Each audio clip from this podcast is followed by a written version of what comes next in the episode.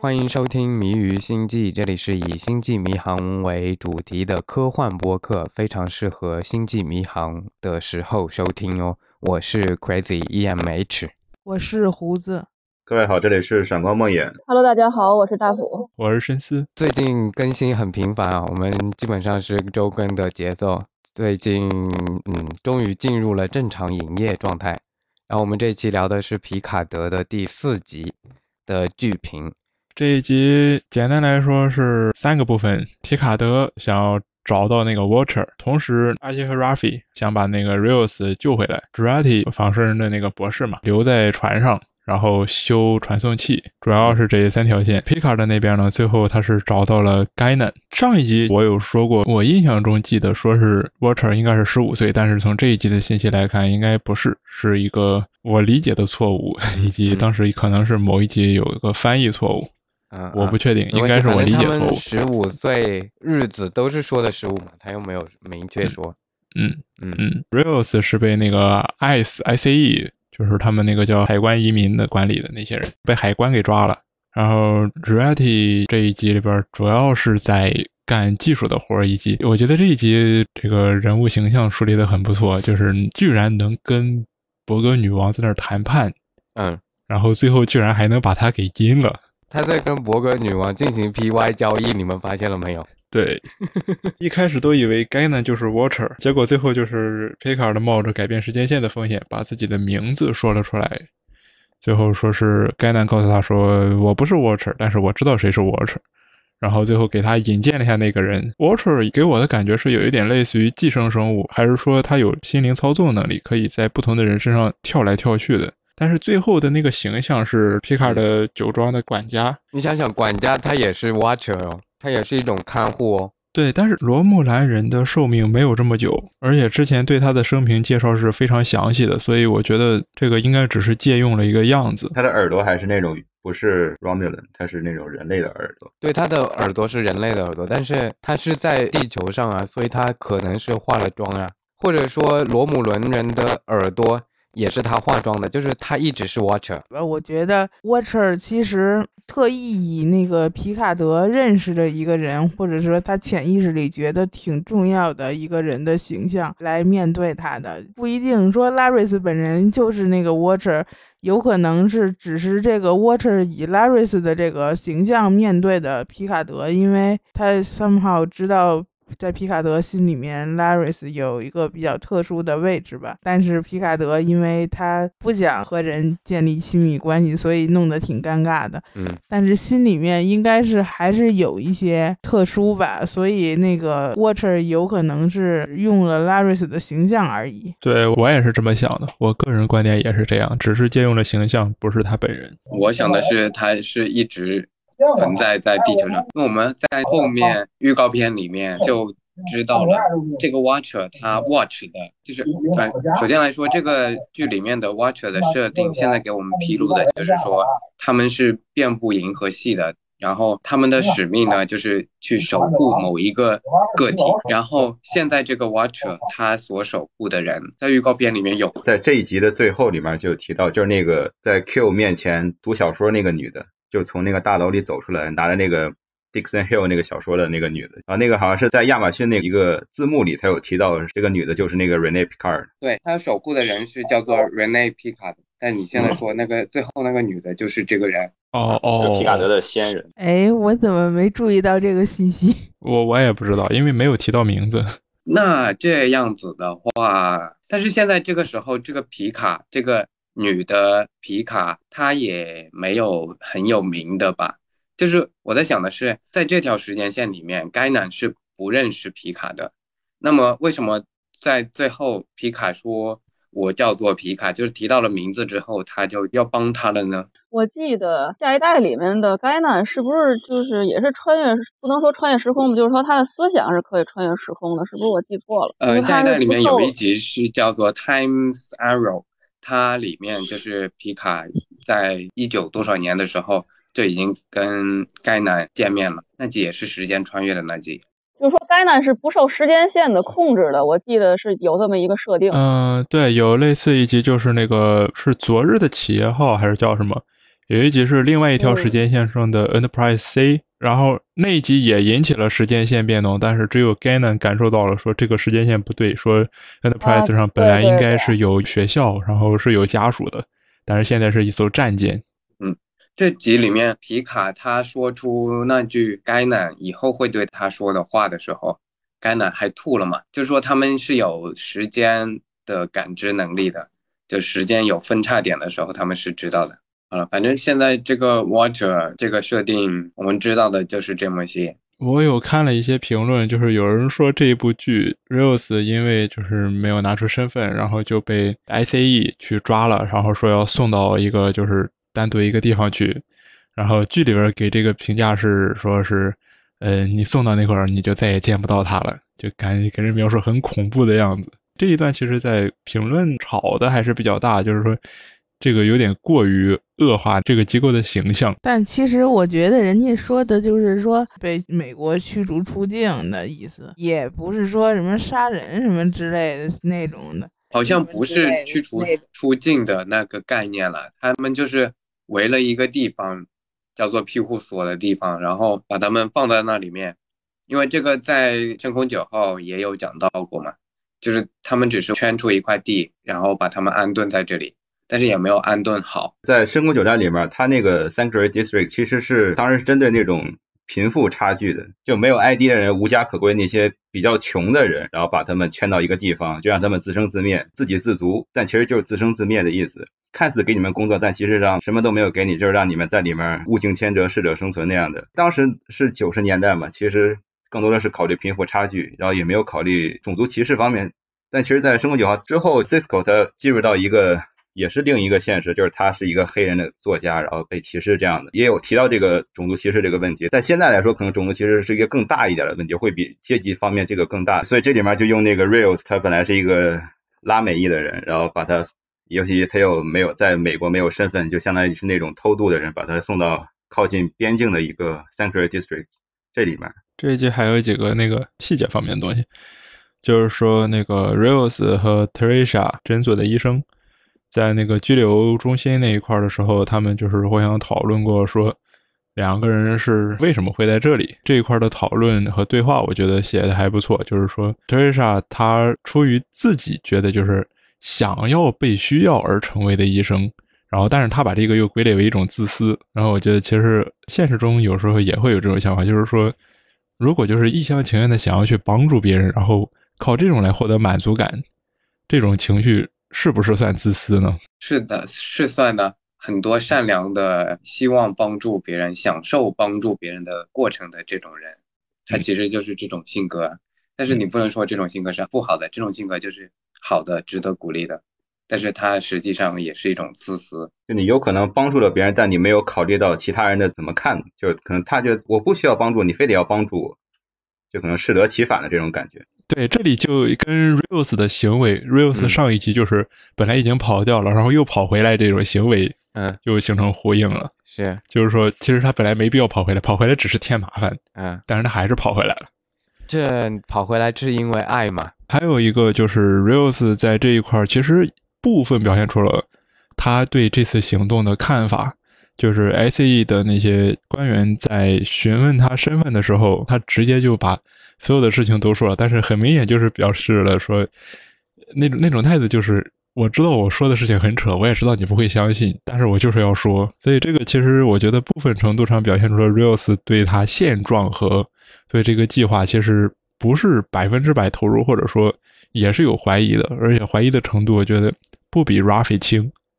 是的，是的。以前我们在《星际迷航》里面遇到的下级对上级都是很服从、很服从的那种，就是整体的团队合作的效率非常高嘛。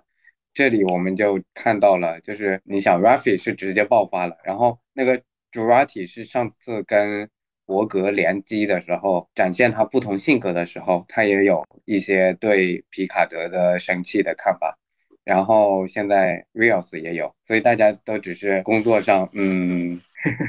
因为毕竟这一帮人都是临时组建起来的，不是像就是 TNG 进取号上他们嗯都是算他们的职责吧？对对对。呃，主拉蒂他本身也不算是星际舰队的，就是他也不是那种军官，所以他有有那种负面情绪也是正常的。再有比如嗯像嗯是 Rafi 或者 Rios 这样的，其实就嗯，感觉是可能 Rafi 因为 Elnor 的死，然后就彻底爆发了。然后之前其实这里面有提到说，如果你要想成为一个指挥官的话，你必须要能接受派你自己的手下去死。你要知道，你把他手下派出去，他他就会死，但你还必须要把他派出去，就你要有这个哦觉悟。那个 Lower Decks 那一集是吧？呃，TNG 里面有，就是当时 Troy 他当时是一个 Lieutenant Commander，然后他想升职嘛，就升到 Commander，然后 Riker 负责给他做那个测试嘛，在全勤甲板上就给他做那个测试，嗯啊，那个测试 Troy 一直就没有过，然后他又想不想不通为什么，然后后来发现就是他必须要命令一个手下去死，就因为嗯那在那个情况下，你必须要派一个人去把那个活儿，但你知道那个你把他派去之后，他肯定会死掉。哦，所以就是说，你作为一个指挥官，你必须要有这样的一个觉悟，就是你你要能接受你的手下会因为这这项任务而受伤或者是死亡嗯嗯啊。但是在这里的话，就是 Rafi 因为 Elnor 的死，可能也有私人情绪嘛，但其实也能体现出他整个这个素质并不是很达标的。而 Rios 的话，其实他本身也也已经是个舰长了嘛，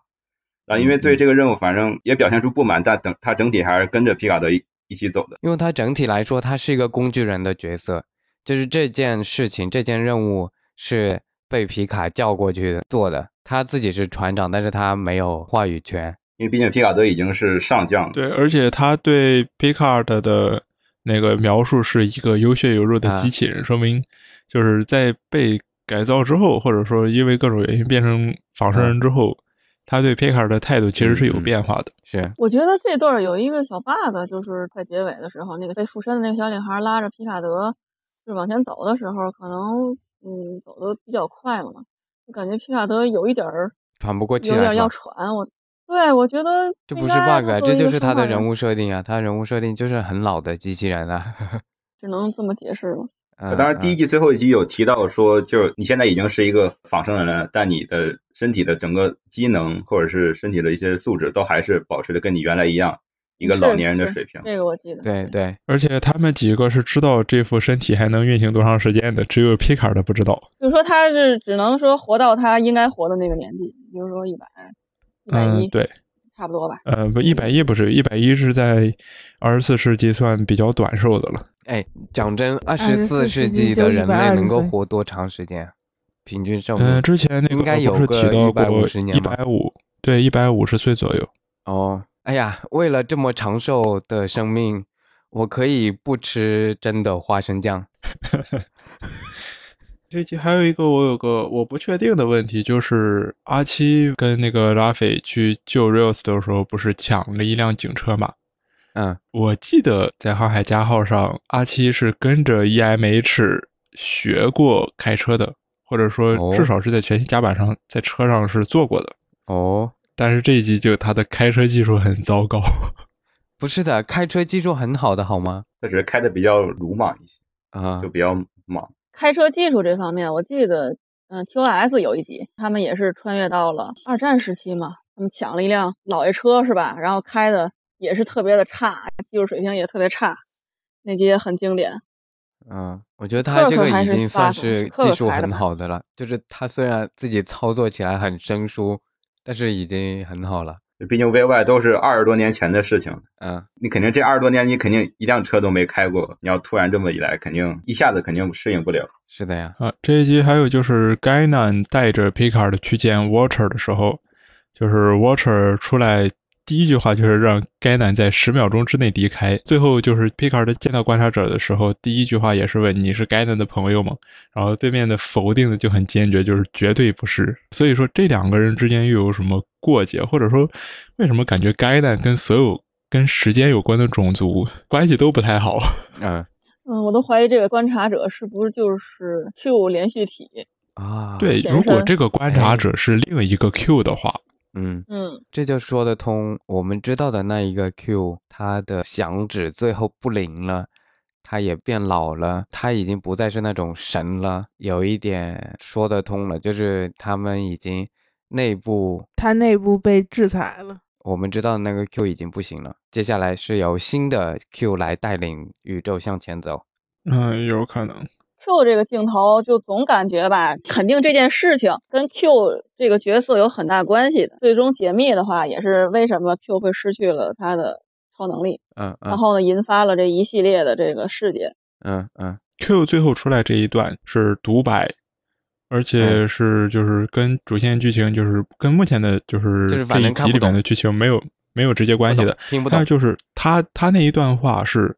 不知道是对这位皮卡的祖先说的，还是对他自己说的。还是那个皮卡祖先他在读的那本书上面的台词，对对，这三种都有可能。呃，反正不懂，嗯，就是感觉他已经失去了正常的沟通交流能力。嗯，就是说最后有可能是皮卡德拯救了 Q，嗯，然后又让他进入了重新进入了这个 Q 连续体，然后这件事情就解决了。啊，就现在的 Q，他讲话也抓不到重点。就是这一季开始的时候，他不是跟皮卡见过面嘛？然后那次谈话也是，哎呀，也是打谜语嘛，就是他讲话已经说不到重点了，所以他的脑袋已经不清晰了，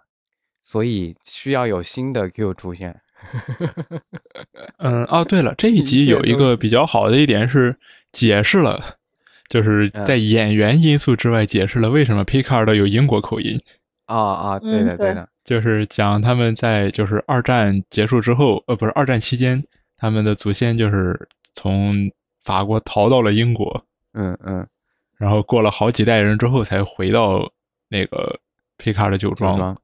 嗯，所以才有了英国的口音。啊，对，还有几个就是细节是那个，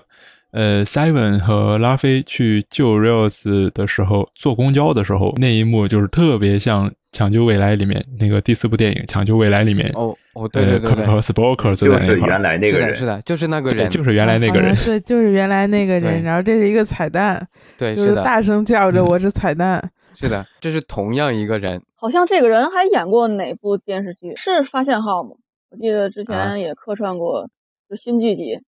演了一个角色。哦，那就不知道了。 对，还有这是唯一一集，目前唯一一集盖南出场没有戴帽子的，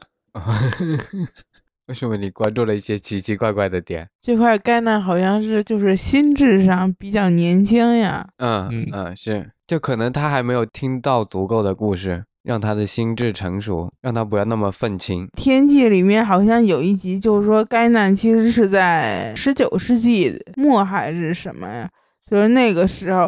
呃，但是它表现的也就是还和就二十四世纪的时候是一样的，表现也很成熟嘛。然后现在呢，心智上就反而没有十九世纪末的时候成熟了，怎么着？这返老还童，嗯，改变时间线了嘛？对，这不是同样一个时间线了。哎呀，反正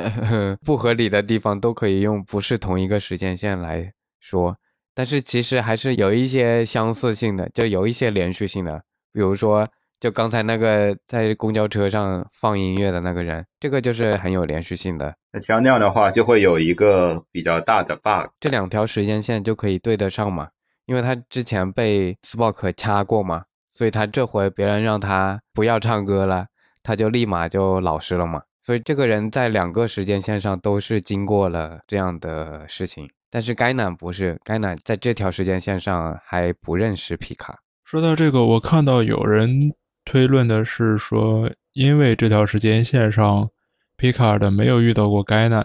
嗯，然后我不知道他是怎么跳到下一句的，就是这这我我没有理通他的逻辑，所以就是科克和 Spock 没有来到过，在这个时间线上没有来到过过去，对，所以这其实算是一个 bug。嗯就就比如说，先是那个，先是 Kirk Spock，然后他们先回到过去，然后掐了那个朋克男，对，然后之后皮卡德又回到过去，然后遇到了该男。嗯就在这个时间线里面是没有联邦的存在嘛，所以只有那个邦联。那这样的话就没有 Kirk 和 Spock，啊，这样的话那个朋克男也也就不会被 Spock 掐了，嗯啊，这样的话那个朋克男也就不会因为阿七然后说了他一下，他又会那么害怕。哦，所以这其实算是一个 bug。对，然后另一点是这个世界那种鲸鱼可能就灭绝了，哈哈哈，我感觉他要表达的是，邦联和联邦其实是在一条时间线上衍生出来的两种，就是方向两两种种结果是吗结果嗯， 就是现在这个分支还没出现呢。不，分支已经出现了呀。就是如果是以前的老时间线，那么皮卡是和该南是认识的。现在这条时间线，该南不认识皮卡。如果是以前老剧的时间线的话，一九几几年的时候，该南就认识了皮卡。对，就是黑人还在种棉花的那个时 那个黑奴时代就已经认识了。 对啊，是这样的。他们现到现在为止用的所有的通讯器都是邦联的徽章嘛？啊，对，就是很大的可能就是因为编剧写的不是很严谨，有逻辑漏洞。啊，应该是的，我也觉得有可能就应该是是 bug 的。对，有可能就是 bug。然后就他们之前想说的是，那个如果要阻止未来变得更坏，然后他们就要在，就他那意思就是说多个小时之内那个分叉点就要出现了。对对，所哎是以的要在那儿提前阻止那个事情发生，嗯就是说现在那分叉点就是马上要出现了，但还没出现。对如果这现在分叉点还没出现的话，那就属于是 bug 了，就属于编剧没好好研究一下 TNG。他可能早就已经开始分叉了，只是这一次是更大的分叉，直接导致了那个类似镜像宇宙的出现。还有就是，如果是在十五号发生的改变，对，而他们落地的时候是十二号，嗯，那说明 Q 在十五号就已经来到过这块了，然后他又倒了回去，然后又等到十五号。哦，那个时候会有两个 Q 吗？还是说他只是单纯在那里等着，然后他知道自己在未来会做出什么事情？嗯，对呀、我觉得应该是他知道，就是可能那个时候有很多很多 Q，然后他可以让后面去的，或者是觉得前面做的不好，他就会去更多的干涉。但如果前面那个 Q 做的好的话，那么他就可能在哪里坐半天，喝喝咖啡，打酱油。就又回到老生常谈了，谁来评判这个什么叫好，什么叫不好？Q 想希望希望对那个皮卡 Q 德来拯救他，是的，拯救的好的那个好，以 Q 为评判标准。我是觉得 Q 这个作为一个能控制时间的种族，对时间的态度太儿戏了。嗯，嗯，是啊，生灵涂炭，这不是上一集 Rafi 讲的吗？远没有 Doctor Who 里面那么那什么，就是 说这个时间点我去过一次了，那附近的时间时间点我就肯定不会再去，嗯嗯，不不不能影响。你想，他们专门还有一个种族叫做 Watcher 来监视，确保某些人是活着，以至于这些时间线不会发生改变，就是所谓时间锚点嘛。对，提到这个概念，我就觉嗯得非常非常像漫威里面嗯观察者的设定。啊，不不不都是观察者吗？就是他们现在要找的那个 watcher，就是要要保证那个 Rene Picard 那个看书的女孩，要保证那个人活着嘛。但漫威里的观察者，他只是观察，他不能干预。嗯而像这里面的观察者，可能他是会有那种干预的行为发生的。嗯就他为了保证这个人的安全，他会嗯干预，但他平常就只是观察。但是应该这个干预不会是他主动发起的，只能是他引导别人去做。就是在目前这个时间线，他们也正常发展到二十四世纪了。就虽然跟那个原来那个比较比较糟糕，但是他们也是发展到了二十四世纪的。他可能只是大型的 watcher 组织，就是会有一个 watcher 组织，然后分散在世界的各个角落里面，有很多很多 watcher，他只是其中的一个，他的任务只负责那个皮卡的生死，然后其他的事情就由其他的 watcher 来做，就他只是这个巨大的组织的一环。观察者这个设定挺奇怪的，就是说你为什么非要观察皮卡德呢？他当然是个大人物了，但是呢，你怎么知道这个人是大人物，其他的人是小人物呢？ 嗯，这个上一集还是上上集，皮卡他在新建学院有一个讲话讲到了，就是他家的祖先那个原来皮卡的，他是人类早期探索宇宙的先驱嘛，就是欧罗巴计划嘛，就那个海报上面写的那个，原来如此， 我我都没联系起来看。还有就是这个欧罗巴计划，其实在除了皮卡德以外的那个剧里面都没有怎么提到，只有在皮卡德第二季这里面提到很多次，所以嗯其实嗯可以猜出欧罗巴计划可能是皮卡德这个历史分叉点的一个很重要的一环啊嗯，然后又因为这个 Rene Picard 他在这里面扮演了一个很重要的角色，嗯，所以 Watcher 这一方面，然后要来保护 Rene 的安全，或者是要推进这个时间线按正常的方向流动。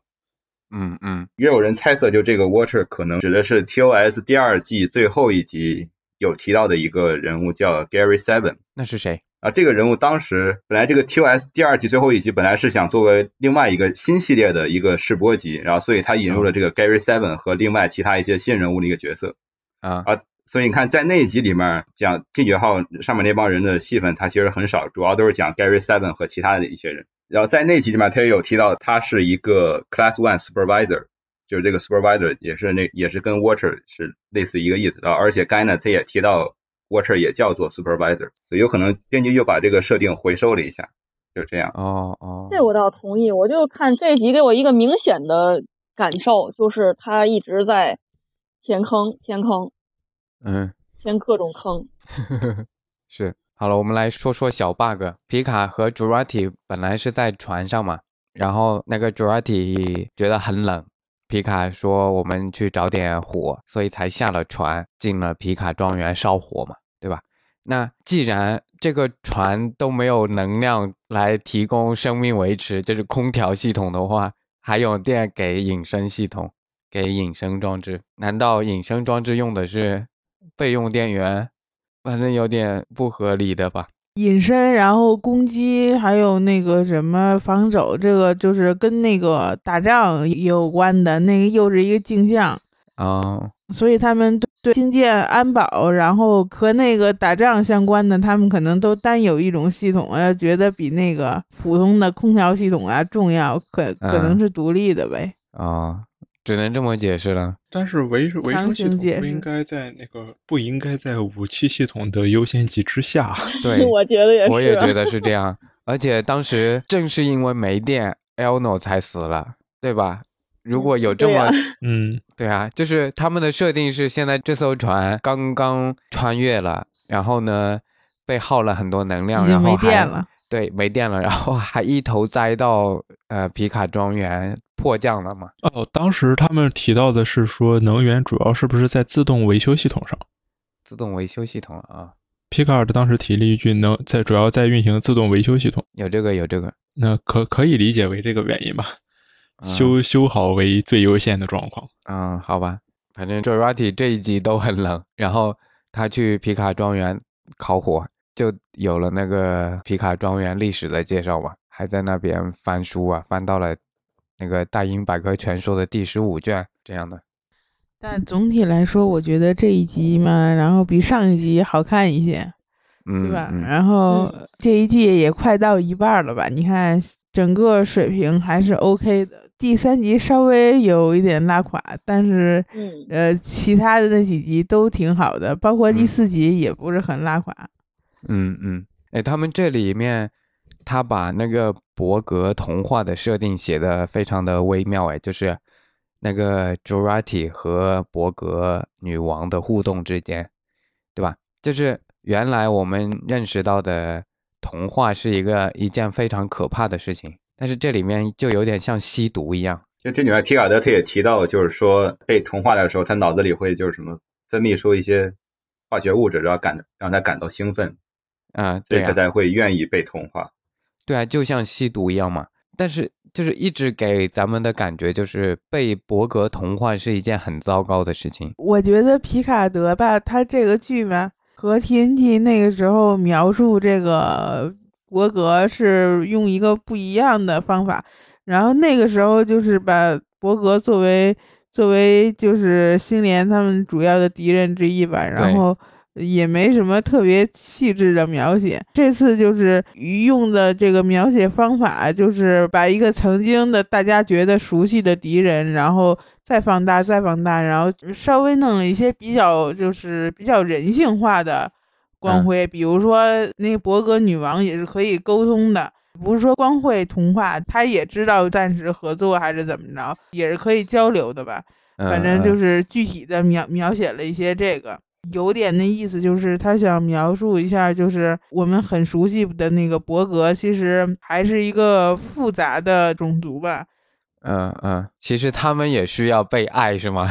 也不是被爱吧，就是更他们也会空虚寂寞，他们也需要人跟他聊天。就让这个种族更加立体化的一些。我觉得这描写挺好的。你就比如说你在 TNG，在 TNG 里面应该是 Ferengi 这个种族，他第一次登场，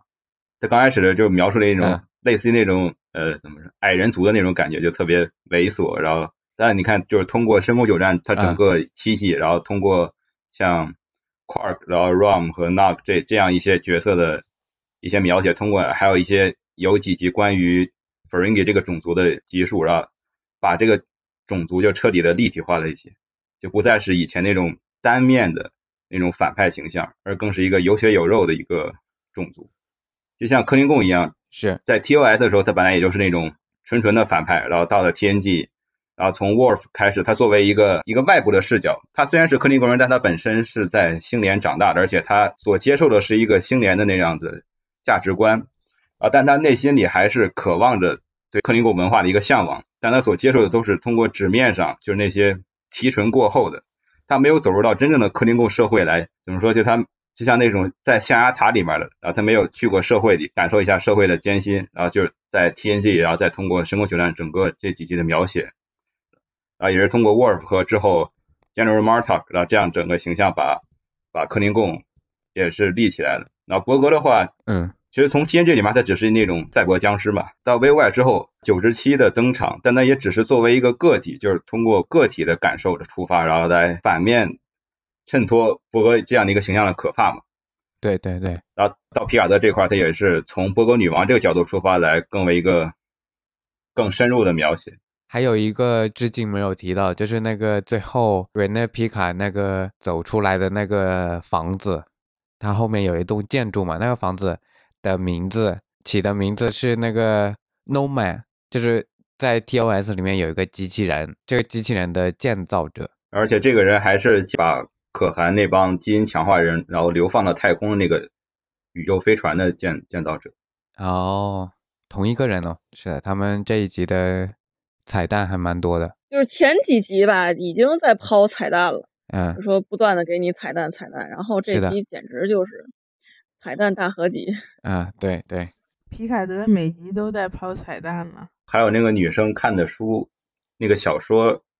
呃，是讲的是那个 Dixon Hill 这样一个侦探的故事。啊，Dixon Hill 也就是皮卡德他最喜欢的一个哦，呃那续个侦探，文学文学角色，就是是在 TNG 里面，他经常去那个全息甲板也好都家是伙扮演他扮演那个我 Dixon 这 Hill。好我家这伙，集白看了，基本上都没注意到。然后还有的话就是 Gainan 他的那个车车牌号是 S 零二 E 零一，也是 Gainan 第一次第一次在 TNG 登场的那个集数。就 Gainan 第是哦第一次在 TNG 的第二季第一集里面登场。好吧，这都可以当然说到 Gainan 这个就角色吧，他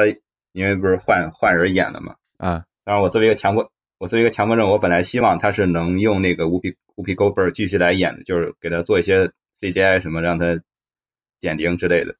可能因为是我也我也被其他的一些影视作品就惯坏了吧，就比如说像《星球大战》里面那个卢克天行者，本来演员也都是老了嘛，然后就是通过找替身，然后然后 CGI 减龄，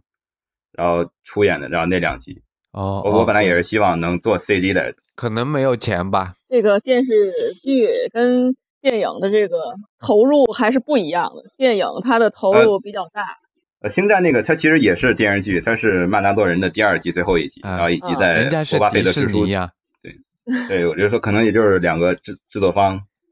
财力不一样。对对是嗯的， Q 他刚出场的时候，他不是也也也也也是也用是过显那个灵来着？啊那也就对那么吧几秒咯。我说这一集的那个追车戏就已经很费钱了，已经算是大制作了，是吧？大制作了，对确 啊实对啊对啊，就是肯定机位很多很多是跑不了的，我们要明白一个问题，就是说《星际迷航》这个 CBS，嗯、对《星际迷航》来说一直都是比较穷的剧剧组，所以说呢，就是《星际迷航》一直是靠的确是嗯实故事性来确实确撑起实整个 科幻科幻的这个对这一片天地。就是我嗯们曾经就是开玩笑嘛，说 TOS 是大型室内情景喜剧，就是说明嗯它的这个、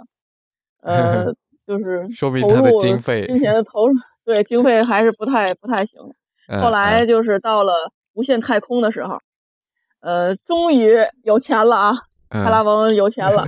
就是然后呢，从开头呃拍那个尹女士的时候，就是超长的慢镜头，超长，然后表现从各个角三百六十度死角表现尹女士的美貌，这个就是跟一开始用。 好家伙，这是暴发户的行为，对啊， 好不容易有 钱了。嗯我们要理解啊，理解一下 CBS。嗯嗯，有可能当时也也是为了跟星战对抗吧，因为当时七八年，七八年正好是新希望刚上映，本来新希望是占领这个电视剧市场的，但那因为电影嘛，然后星战刚出来，可能也是想抢占抢这一杯羹，然后所以拍了第九拍的那个《无限太空》，嗯 嗯，但可能反响不是很好。嗯这个《无限太空》啊，就是是我接触《星际迷航》的第一部电视剧，就是说电影，电影，就是说我当时，嗯、这要说还不得，呃，二十年前了。当时拨号的时候看的，就是没看下去，因为这个东西，你知道，对于不是粉丝来讲的话，它很难很难融入，嗯，就是《无限太空》的那个剧情里面。就是第一不懂，就是说这个这人物关系咱也不懂，就是说那个对对对船也不是很熟悉，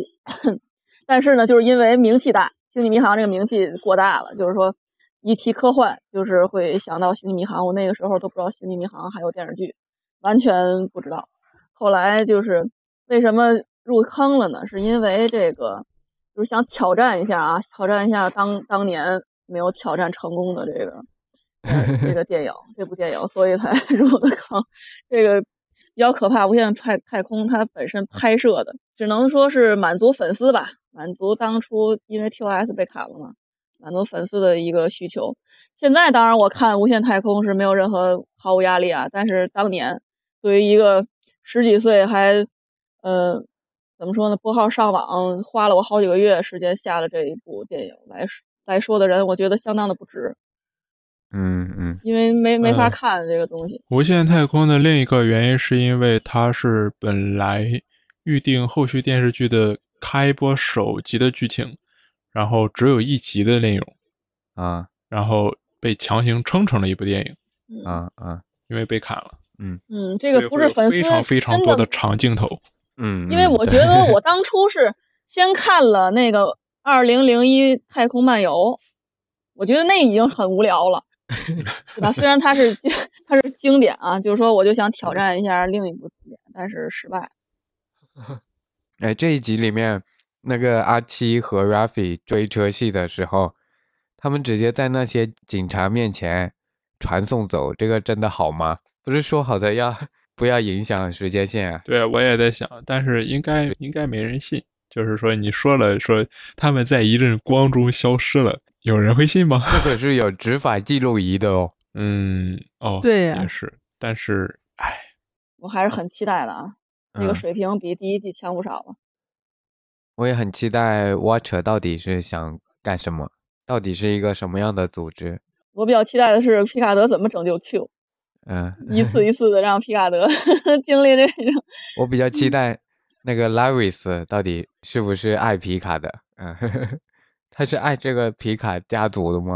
我比较期待这反个。正很多的很很多的问题，只能就是最后看完了以后，咱们再做个总结了。嗯嗯还有，呃，还有六集，嗯，还有六六集就完结了。是的，是的，如果说最后结局就是一鸣惊人的话，我觉得这个编剧水平非常高了。嗯因为嗯他把所有的，就是说他一点线索都不给你。嗯他如果最后结局炸了的话，就特别好的话，我就觉得特别厉害，因为对，因为发现号那个时候他演着演着，我们就知道他就是方向在哪儿了。然后，但是皮卡德到现在都演了一半了，我们还是找不出什么线索来拼凑起一个相对完整的一个一哎一个大，走向我觉得不会大。我觉得这一集这一部剧到最后还是会落在皮卡德的自我救赎上。嗯嗯，不对，会这不会是特他别大这我一期的主题啊。皮卡德自我救赎，顺便救一下那个 Q， Q，那主嗯，要还是为了救 Q 然啊。后我的皮 Q 之魂又一次燃烧了。我们时间线是顺便被拯救的。按目前的情况，可能它还是会跟第一季的情况差不多。但是新剧集吧，来回来去都玩时间线、啊时间穿越，哎呀，我都有点腻了，真的，说实话。嗯就是你要是像那个底层甲板，实际上我也挺喜欢的，讲一些新的故事，探索故事。然后呢，就是新剧集一直在就搞时间线，时间线。这两天微博上面说，新世界好像是有要，哦，呃是的，迷航新世界要开拍了，还是说正在准备？要放了，六月放这个还比较期待啊。是六月吗？我记错了，是我记得好像五月份儿，呃，反正是接档皮卡德，我记得哦，接哦档哦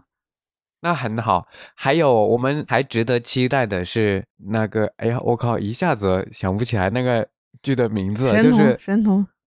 不是不是是《星际迷航》的翻版，翻的更好看的那个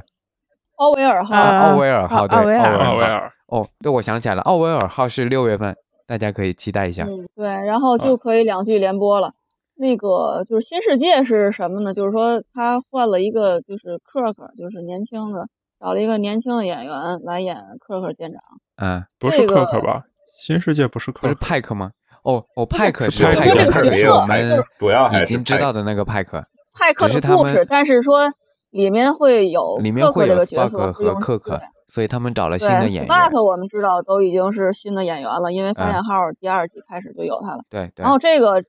这个新发布的剧照呢是新的克克，年轻的克克。嗯这个克克的话，我觉得长得有点像派克，就是那个世博级 QS 第一集的那个零级的那个那个嗯老派克，就是不太像克克。但哦是呢，哦就是说这个演员，虽然我也不认识他，但是说我看底下评论还挺好的，就是我还比较喜欢，因为什么呢？有的那个他好像演过什么是什么《吸血鬼日记》还是《吸血鬼》什么的，我就是说这个演员还是有一些粉丝的，就是在国、嗯在国内有一些粉丝，有一些知名度， 哦就是说底哦，下评论说啊，哎，这不就也是许有会很多去新看一粉下丝会加入？对呀，就是说啊，我这个看这个还是比较喜欢的，希望这些喜欢这个演员的粉丝能够支持一下我们星际迷 航。就说，啊，最起码就是说看的时候呢，觉得新剧或许会喜欢呢，对吧？嗯嗯如果是是个探索故事，是个探索故事的话，克克的戏份可能不太多，因为毕竟是派克的故事。啊但是派克也很帅呀、哦哦，派克也也这么帅，对不对？ 最后最后播报一个跟星际迷航没什么关系的新闻。嗯这微博是它不是每年会有特别篇嘛？新年特别篇、春季特别篇，还有秋季特别篇。然后最近一期的特别篇是预定，大约目前日期还没确定，但是根据以往的估计是在复活节四月十七号左右会放今年的春季特别篇《神秘博士：海魔的传说》。然后这一部是十三姨跟着他的两个旅伴来到了十九世纪的中国，哦吼，哦，这个可以期待一下。一八几几年是背景设定是是在一个海边一个小村庄受到了海盗女王跟外星人的威胁，然后这里面那个海盗那个女王是原型，目前来看应该是叫是正一嫂，嗯，啊，那是谁呀？那个是清朝的一个在香港那边很很有名的一个海盗，你可以百度一下，它是有它的词条的。哦哦哦，应该是什么《加勒比海盗》第三部《海盗大聚会》的时候，那里面那那里个面提到过，那个也提到过，啊、也应该是他。嗯，啊，可以啊，一八几几年？难道不是已经开始了？什么一八四零就已经开始鸦片战争了吗？嗯，所以说这一部剧里面现在有一些问题，就是说目前已有的服饰是嗯有人穿的是清朝服饰，有人穿的是明朝服饰，哦以哦，及有一些细微的设定不太对，毕竟是英国人拍的哎剧。呀，毕竟人家不英懂国嘛人拍嘛，英国人拍就不懂中国这些文化，不嗯研究但是的那么但是仔我们细。 不要说英国了，日本他都他都就是离哎中国这么近，就哎是呀近代的，就是写不要漫说画别人，我漫画们中国家画拍这中个国都不一定搞得清楚了。对。对对，他拍的任何朝代都是穿的是旗袍，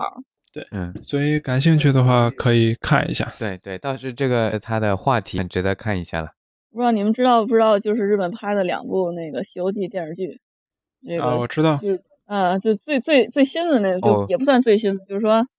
呃，好像我在嗯视网上视频上面看见过那种，就是比较杀马特的那种，是吗？ 对对对，就是第二部吧，应该说就是第一个人演的，好像他叫什么来着？就说特别特别老，就是比咱那个《西游记》还老，就是。然后他那部就不是不说了，我是说后面那部，那部也比较可怕。就是说，《西游记》我们都知道是唐朝的故事，对吧？然后呢，他这个女主角穿的是旗袍，这个特别可怕。但是这个东西没就是怎么说，给日本人看的，中国人看个乐儿就完了。 哎，我觉得这种事情就是人家也也是二创嘛，对呀、各种各样的二创就无所谓了。对对，就是看个乐子就可以了，不用太认真。嗯，哎，刚才闪光说还是害怕这个剧走向比较收不住，是吧？我觉得它目前的状况其实跟第一季的情况都差不多，就是每一集给你一点信息，每一集给你一点信息，然后到最后可能来不及的，然后就一股脑的都塞到最后两集，嗯，啊然后就这么完事儿。所以你还是怕这个反正我我不是会抱着很大的期待的，哦，谨慎乐观，我们期待一下。但我还希望能更好一点。嗯，听众朋友，你们有想法也记得告诉我们。我发了三集节目了，还没有收到评论。因为是表示很受伤，你们快给他评论评论吧。对啊，对啊，我们发了三集节目了，还没有任何一个人有评论。我知道，其实播客很难有评论，就是大家都是听完就完事了，大部分人都是这样。除非你搞直播那直播的话，有那种实时互动评论。是的，是的，而且播客这个媒介确实是这样子的性质。比如说，我听了好多播客，我也不会跟主播们互动，我可能就是光听他们，然后也很认同他们讲的一些东西，也得到了很多信息，但是我也不会找他们互动，可以稍微的点点赞、互互动，让我们知道，这样让我剪剪节目有动力。或者直接加群，直接加那个听听众群聊就可以了。对，我们的 QQ 群是五九幺五四六八四三，加一波群，好吧？嗯，我们的听众实际上有部分是 AI 这个啊，不争 哦，的对事，的，对 的，是不是？是的，是的，是 AI，我们的听众大部分都是 AI。对， 我们有一集收听量很高很高，那一集就是有很多 AI 在听， AI 听也可以啊，对吧？我们毕竟是个科幻节目，嗯嗯，那一集我觉得是因为我们在标题里面起的有一个关键字是生活方式，然后可能就会被生活方式类的给推荐到，然后导致很多人听，就是很多点击量，但是实际上可能听的人还是那么些人，都是点完之后拜拜了那种。人家点完进来发现是被骗了，你嗯是一个科幻是的，是的科，幻类的，啊、那我人家哎就们下次退应该出去放一了下瑞克摇，哎，我发现那个播客的流量密码是女性主义，就是如果你嗯谈女对性的话，你但凡涉及一些标题里面带“女”字，听众数量蹭蹭的往上涨。这个之前不就分析过了吗？消费能力，嗯，男人是排在最后一位的。而且呃我觉得《星际迷航》里面很多的女角色都有很多值得可以聊的。嗯，哎，要不要我们蹭蹭流量密码？我们我们之后安排一些女角色的话题吧。以后可以聊，嗯嗯，策划一一期就是《星际迷航》里面的很多女角色，比如说最典型的就真妈，对吧？嗯嗯，塑造还的有非常好，乌拉对啊，对啊，这些女性角色塑造的嗯非常好的，是的，然后可以蹭一下流量密码，必须要有那个女权 f o r e n g i 为她打对 call，对对为她打 call，对，我还挺喜欢那个人的。我们可以分成主要角色和客串角色，对吧？就是说有嗯一些比较常驻的角色，他就是说也比较多，对吧？比方说那个一半克林贡一半人类的 Chris 贝拉娜·托瑞斯，强势的呃女性对角色，对，是的，衬的那个汤巴里都 都不呃强势。是。嗯，还有《星际迷航》里面可 Topog 能女性角色讲的最落后，在女性主义上面最落后的，应该是 TOS 里面的一些文书角色了。 TOS 吧，这对，个没有办法，它受这个时代的局限。然后之后的女性角色都挺好的，包括乌呼啦。天界里面也前几季也有一些女性角色有点纸片人，但后面就慢慢好点儿了，也不知道嗯是不是我的错觉。嗯嗯，但是他同时也有一些刻板印象，就是他把很多红衫角色都是设定为男的，就是他们的刻板印象是那些脏的、比较累的体力活是男的干的比较多。就是说受时代的约束吧，毕竟六十年代种族都可以隔离，更何况女权主义， 根本就嗯嗯，就是不会提到这种问题。是，就是说，所以说《星际迷航》它作为先锋，实际上表面是科幻，但是内里它的内核还是讲的是人文社会，比如说社会的冲突啊、这种方哦面。是的，是的，没错。从编剧的角度上来看这个红杉的话，嗯，大家都讽刺就是说红杉出场必死嘛，因为红杉是为了衬托出这一集所出现的这个反派角色的强大，嗯，所以你你肯定不能把一个主要角色杀掉，你就只能杀那些就是龙套角色，所对以这时候红杉就出场了，然后是的每一集死一个，就能衬托出反派的强大。不是每一集死一个，是他是红杉在每前五分钟的时候他就死了。对，所以才能衬托出这个反派的强大嘛。当你到了 TNG 的时候，时代已经发展了，就大家可能觉得这样的套路就是太可笑了，嗯所以就也是换了一个思维吧。可能外网就把这个叫做 Worf 效应，就既然不能随便杀死一个角色，那么就为了衬托出这个反派的强大，就可以专门对付那个这一堆人里面最强大的那个人物。而当然，TNG 里面最强大就是那个最健壮的，就是 Worf 嘛。